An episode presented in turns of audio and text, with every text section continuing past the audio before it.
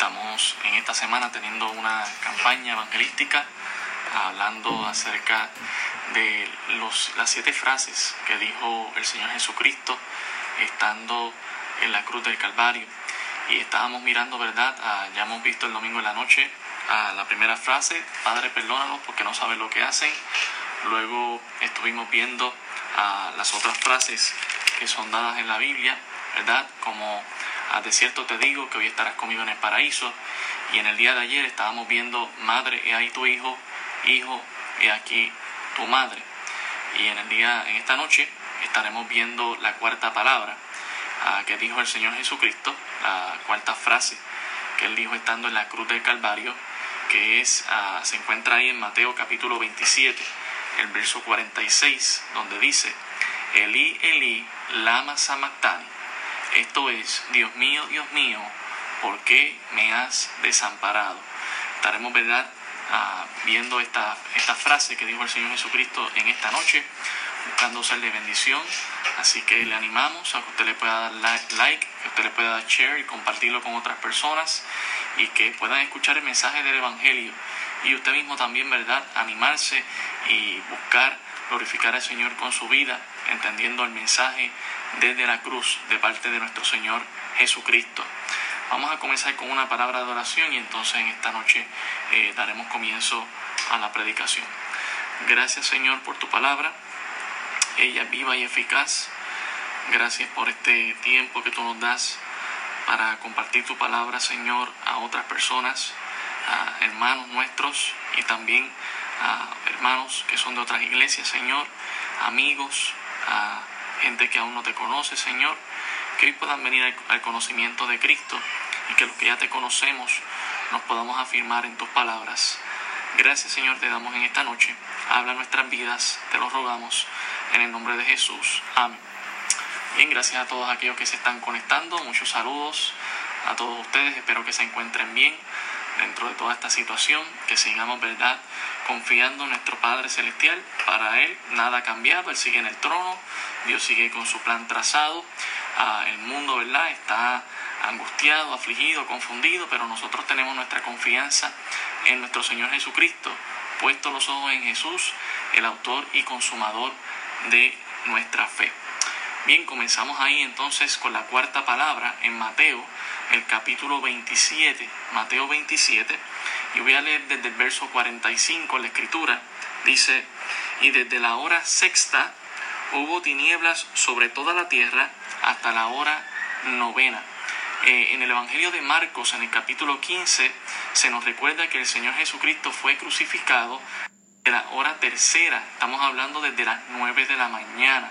A los judíos dividían el día en cuatro partes de cada tres horas y ya aquí ¿verdad? nos dice que era la hora sexta, ah, que hubo tinieblas hasta la hora novena, estamos hablando desde las 12 del mediodía hasta las 3 de la tarde. Ya luego la noche se dividía en vigilias, no vamos a entrar en ese detalle, pero aquí, ¿verdad?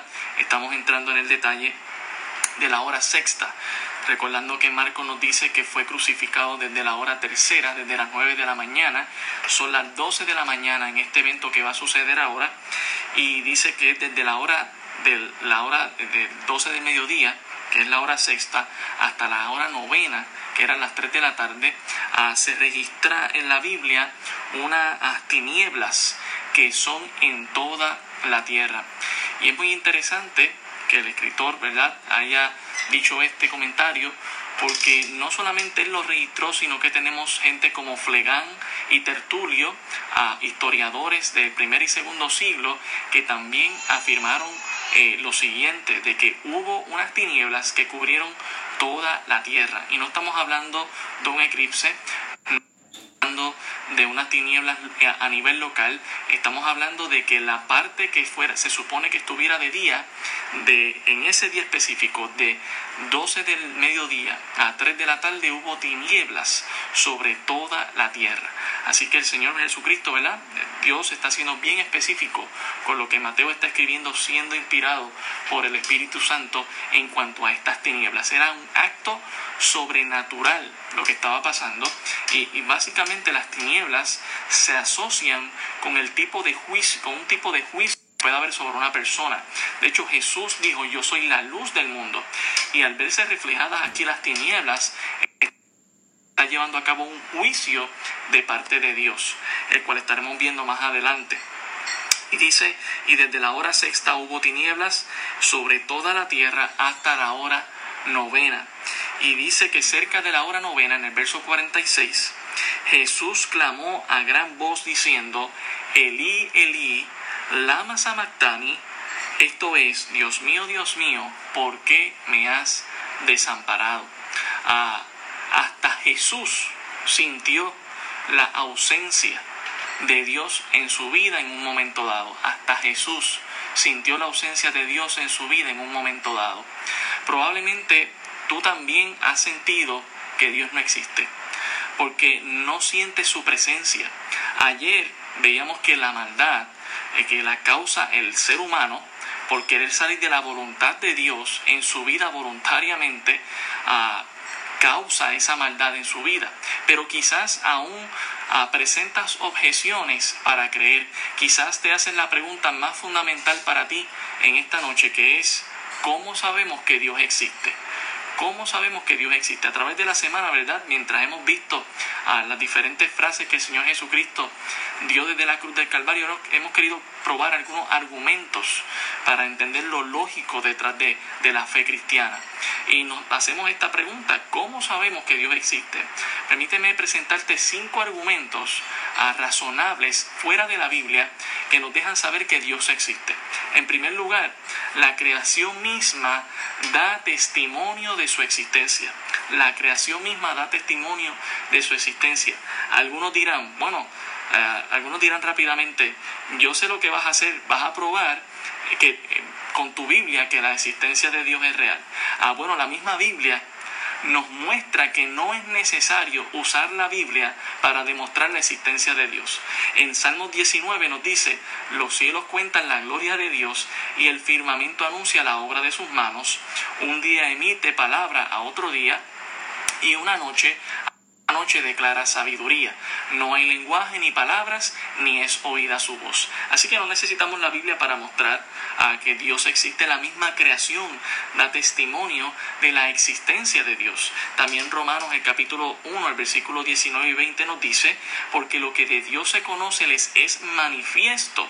Y fíjense lo que va a decir ahora, no es por la Biblia, dice, pues Dios se lo manifestó porque las cosas invisibles de Él, su eterno poder y deidad, se hacen claramente visibles desde la creación del mundo, siendo entendidas por medio de las cosas hechas, de modo que no tienen excusa. Así que nuestro primer argumento para entender que Dios existe es que la misma creación da a entender que existe un creador. Ah, no podemos ignorar eso. Y la misma Biblia nos dice, nos muestra, no necesito Biblia. Ah, mira la creación de Dios, mira su poder, mira su deidad, lo divino que es Él eh, y cómo ha creado este mundo, a pesar ¿verdad? de cómo el ser humano, a causa de la maldad y del pecado, han ido poco a poco destruyendo este mundo. Así que ya vimos el primer argumento de la existencia de Dios, que es que la creación misma da testimonio de su propia existencia.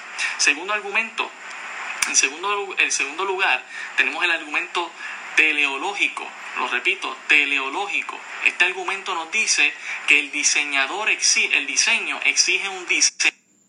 Ah, cuando miramos la obra creadora de Dios y examinamos el espacio, las galaxias, nuestro planeta.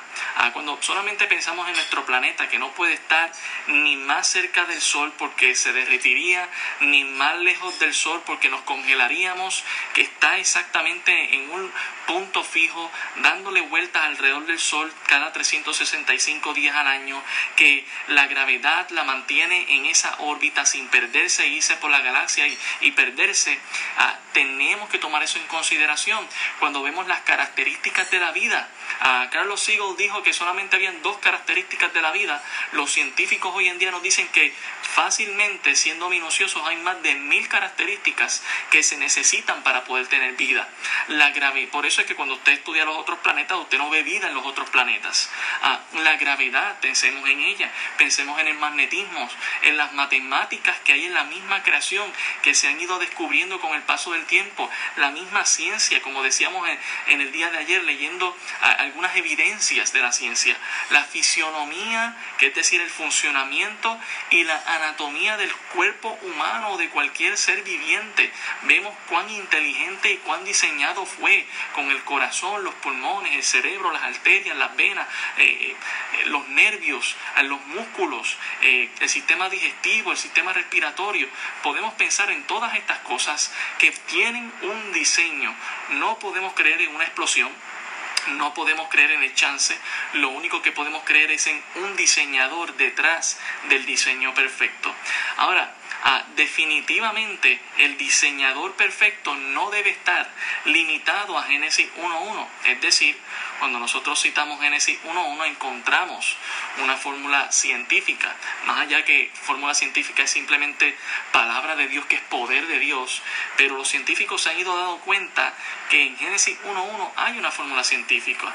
Eh, eh, en el principio eso es tiempo, ah, creó, eso es energía, Dios es la fuerza original, los cielos, que es el espacio, y la tierra, que es la materia. Solo el verdadero Dios es esa fuerza original, ah, esa fuerza original que va más allá del tiempo, de la energía, del espacio y la materia. Por eso el Dios de la Biblia existe y es el único y verdadero Dios.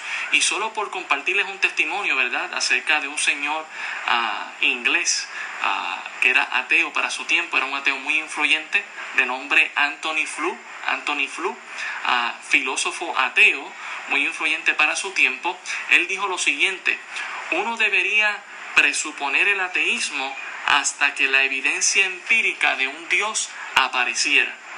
Él, decía en otras palabras, hasta que no haya una evidencia ah, clara de Dios, uno debería ser ateo toda la vida. Ah, Años después, este hombre llamado Anthony Flew, que era ateo, era un... dijo lo siguiente, tuve que rendirme ante la evidencia de los hechos.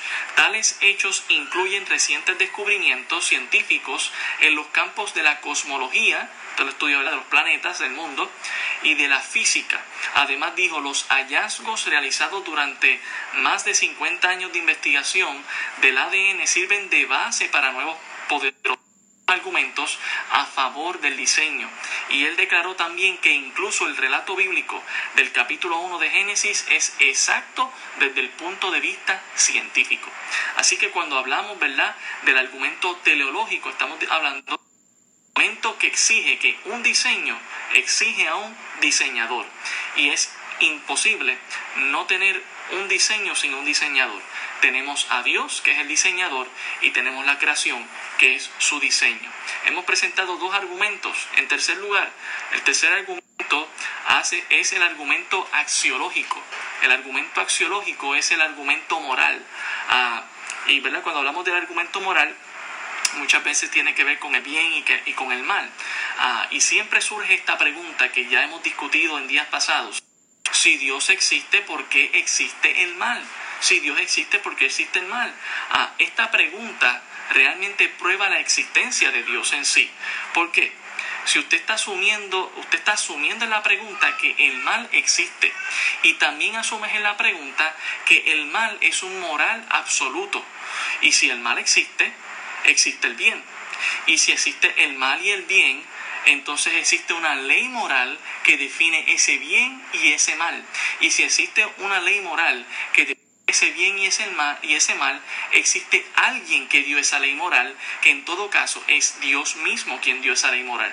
Ahora, tomando la misma pregunta, si Dios existe por mal, bueno, si ahora mismo si Dios no existe, entonces no existe una ley moral porque Dios fue quien la dio, entonces no hay una ley moral.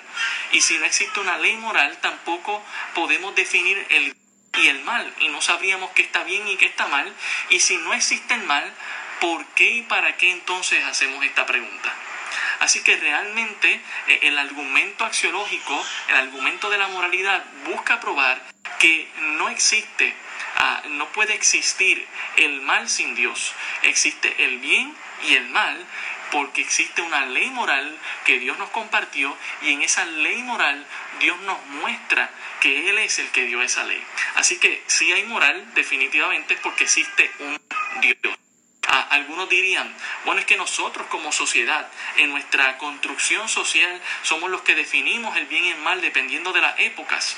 Bueno, eso hizo Hitler y mató millones de judíos pensando que era lo bueno y lo correcto. También tenemos a Nelson Mandela y a Martin Luther King Jr. que fueron en contra que la sociedad decía en sus días que estaba bien.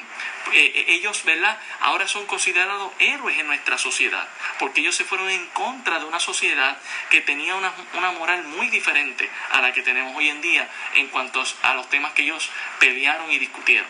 Así que realmente no podemos dejarnos por la sociedad o por la construcción social que la gente quiere establecer para decir lo que está bien y Así que ya hemos mostrado tres argumentos. En primer lugar, la creación misma da testimonio de su existencia. El segundo argumento teológico es decir, el diseño exige un diseñador. El argumento axiológico, que es el argumento de la moralidad. Si hay moral, es porque existe alguien que dio esa ley moral y el que dio esa ley moral fue Dios. En cuarto lugar, está el argumento cosmológico que nos da varias premisas impactantes. También se le conoce como el argumento Calam. Cualquier cosa que existe tiene una causa. Esa es la premisa. No es una casualidad. Ah, por lo tanto, el universo comenzó a existir en un momento dado. Esa es la segunda premisa. Y por lo tanto, el universo tiene una causa. Repito las tres premisas de la cosmología. Ah, cualquier cosa que existe en el universo tiene una causa. Por lo tanto, el universo comenzó a existir y por lo tanto el universo tiene una causa. Las tres premisas usando el científico han probado ser ciertas por el mundo científico de nuestros tiempos. Existen muchos testimonios de científicos de renombre como Arvin Borde, Alan Good, Alexander Billenkin que afirman esto y cómo el universo no puede causarse a sí mismo. Significa entonces ah, que algo, por dicho, alguien que está más allá del universo, que es un ser que es sin causa, sin límite de tiempo, sin límite de espacio, sin límite de materia, que no necesita causa ah, y sin límite de poder, causó el universo. Y eso solo es posible con el verdadero Dios de la Biblia, que encaja perfectamente con las características de Génesis 1.1, como he dicho con anterioridad. Por eso es razón. Y también es lógico que en el mundo cosmológico, esta gente que está estudiando el cosmos, que lo que significa es el mundo, y el universo, muchos de ellos están viniendo a los pies de Cristo últimamente porque Cristo es la respuesta a las evidencias abrumadoras. Eh, yo escuché el testimonio de una astrónoma que dijo, yo voy a probar eh, estudiando astronomía que Dios no existe. Y dos años después se convirtió a Cristo Jesús por la evidencia abrumadora acerca de la Dios. Así que fuera de Dios nadie puede crear su propia existencia, eso es imposible. Ah, solamente Dios puede crear la existencia de un universo que tiene una causa y por lo tanto todo lo que tiene causa ha sido creado por Dios. Así que fuera de Dios nada es posible. Hemos visto cuatro argumentos y les presento el quinto argumento. El quinto argumento es un poco chistoso, es el universo casado por los fantasmas, el universo casado por los fantasmas. Nosotros no creemos en fantasmas, pero es la, manera en que se este argumento. Muchos sin creer en Dios creen en que hay vida más allá, afuera. ¿Alguna vez has estado solo y piensas que alguien te ha estado mirando, mirando, velando a tu lado? ¿Has escuchado de gente que ha visto cosas y, y otros seres? Es interesante que nuestra, nuestra sociedad les llama extraterrestres, es decir, fuera de este mundo. De hecho, una vez me pregunté y si yo pensaba que, que, había vida extraterrestre, a lo que yo definitivamente dije que sí. Y comencé por hablando de Dios, de los ángeles, de los demonios y de Satanás. Son seres que más allá de una dimensión extraterrestre están en la dimensión espiritual, que no están en la tierra necesariamente y que este mundo. Así que el problema es que muchos identifican estos seres vivos en, en otros planetas, pero no a Dios, a los ángeles, a Satanás, a los demonios, como una dimensión espiritual fuera de este mundo, que no podemos ver del, todo ni tampoco entender. Esto definitivamente muestra la existencia de Dios y muchos ateos creen en extraterrestres, pero no ven a Dios como el gran extraterrestre y el verdadero. Así que es muy interesante cinco argumentos. Así que vemos que la existencia de Dios sin la Biblia se puede probar con varios argumentos lógicos y razonables probados por la ciencia. Número uno, la creación misma da testimonio de su existencia. Dos, el argumento teológico, es decir, un, un diseño exige un diseñador, el argumento axiológico, que nos habla del argumento moral, si no hay moral, entonces no hay Dios. Si hay moral, entonces existe un Dios, porque Él dio esa ley moral. El cuarto argumento, que es el argumento cosmológico, viendo el estudio de la astronomía, de los planetas y de los seres en el Y el quinto argumento, que es el argumento del casa, que es eh, el universo casado por los fantasmas. En la búsqueda de vida fuera de este mundo, no entendemos que se encuentra Dios. Hasta Jesús, ¿verdad? Reconectando esto con lo que él va a expresar ahora en el versículo 46, hasta Jesús sintió la ausencia Dios en su vida en un momento dado. Y por eso es que les compartí estos argumentos. Probablemente también has sentido que Dios no existe, porque no sientes su presencia. Ahora, una cosa es lo que tú sientes y otra cosa es la realidad. Lo que sintió Jesús fue real. Dios lo abandonó a causa del pecado que tomó en lugar nuestro. Ah, pero Jesús había de Dios Padre, pues Él ha estado con Dios Padre desde la eternidad. Eso no, es cuestión, no hay que cuestionarlo. El hecho de que sintiera el abandono estando aquí en la tierra significa que Dios siempre había estado con Él, excepto este momento donde Jesús está cargando los pecados de la humanidad. Miremos lo que dice el verso 46. Dice, cerca de la hora novena, Jesús clamó a gran voz, diciendo, Elí, Elí, Lama Sabastani, esto es, Dios mío, Dios mío, ¿por qué me has desamparado? En 2 de Corintios, el capítulo 5, el verso 21 nos dice, al que no conoció pecado, hablando de Jesucristo, por nosotros lo hizo pecado, para que nosotros fuésemos hechos justicia de Dios en él. Es decir, que Jesús tomó nuestros pecados para morir en nuestro lugar y tuvo que sufrir el juicio más grande que ha existido de, por parte de Dios historia humana, que fue Dios trayendo todas estas tinieblas y trayendo todo este juicio sobre su propio Hijo, tú y yo fuéramos salvos.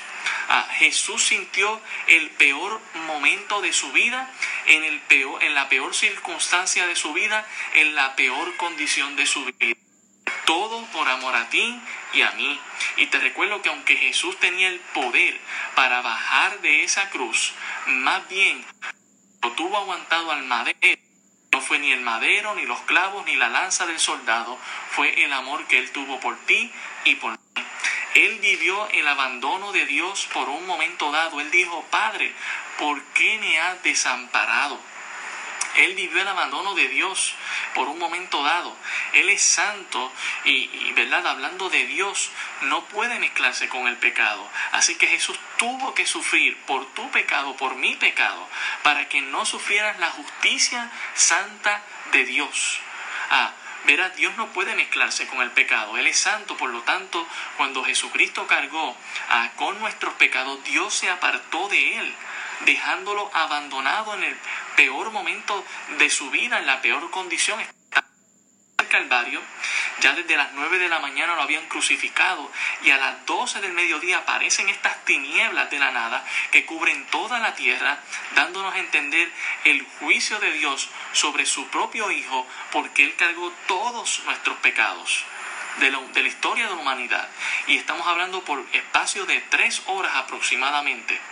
En, Isaías 53 nos dice lo siguiente, el versículo 4, ciertamente Él llevó nuestras enfermedades y sufrió nuestros dolores, y nosotros le tuvimos por azotado, por herido de Dios y abatido, mas Él fue herido por nuestras rebeliones, molido por nuestros pecados, el castigo de nuestra paz fue sobre Él, y por su llaga fuimos nosotros curados. Todos nosotros nos descarriamos como ovejas, cada cual se apartó por su camino, mas Jehová cargó en él el pecado de todos nosotros. Vemos este pasaje nos está diciendo que Dios puso todos los pecados de la humanidad en Jesucristo.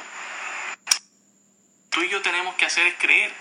Por eso es que tú y, yo, lo, que tenemos que hacer es confesar nuestros pecados, porque Jesús hizo toda la obra para la salvación nuestra. Ah, muchos preguntan, ¿dónde está Dios? Si es real, ¿por qué no acaba con la maldad? Ah, Romanos 1, 24, 25 nos dice, por lo cual también Dios los entregó a la inmundicia en las concupiscencias de sus corazones, de modo que deshonraron entre sí sus propios cuerpos ah, y que cambiaron la verdad de Dios por la mentira, honrando y dando culto a las criaturas antes que el Creador, el cual es bendito por los siglos. Amén.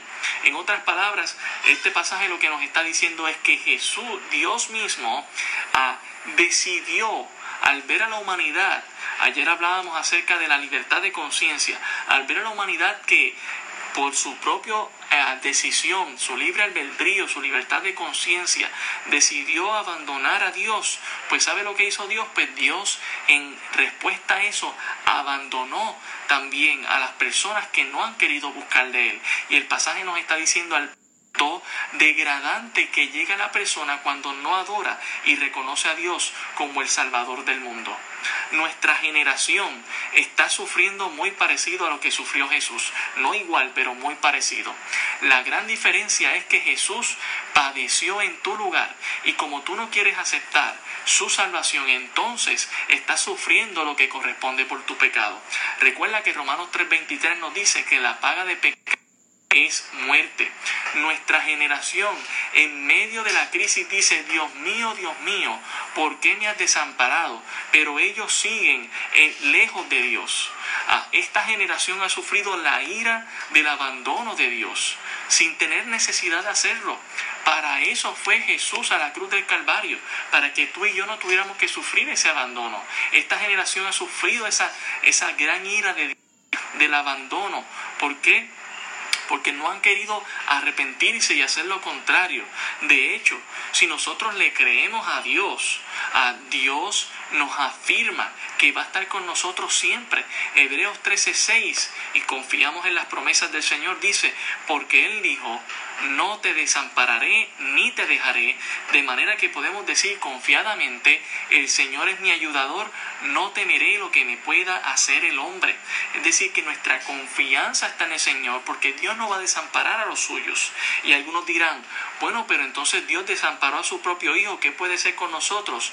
Dios desamparó a su Hijo porque su Hijo cargó con todos los pecados de la humanidad y ese desamparo solamente duró tres horas.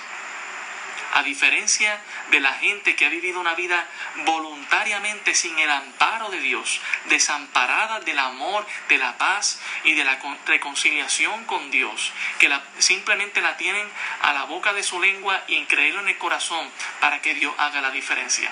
En Romanos capítulo 8, Dios nos habla acerca de la separación en, un aspecto positivo. Romanos 8:35 nos dice, ¿quién nos separará del amor de Cristo? Tribulación o angustia, hace la pregunta, persecución o hambre, desnudez o peligro, espada, como está escrito, por causa de ti somos muertos todo el tiempo, somos contados como ovejas de matadero.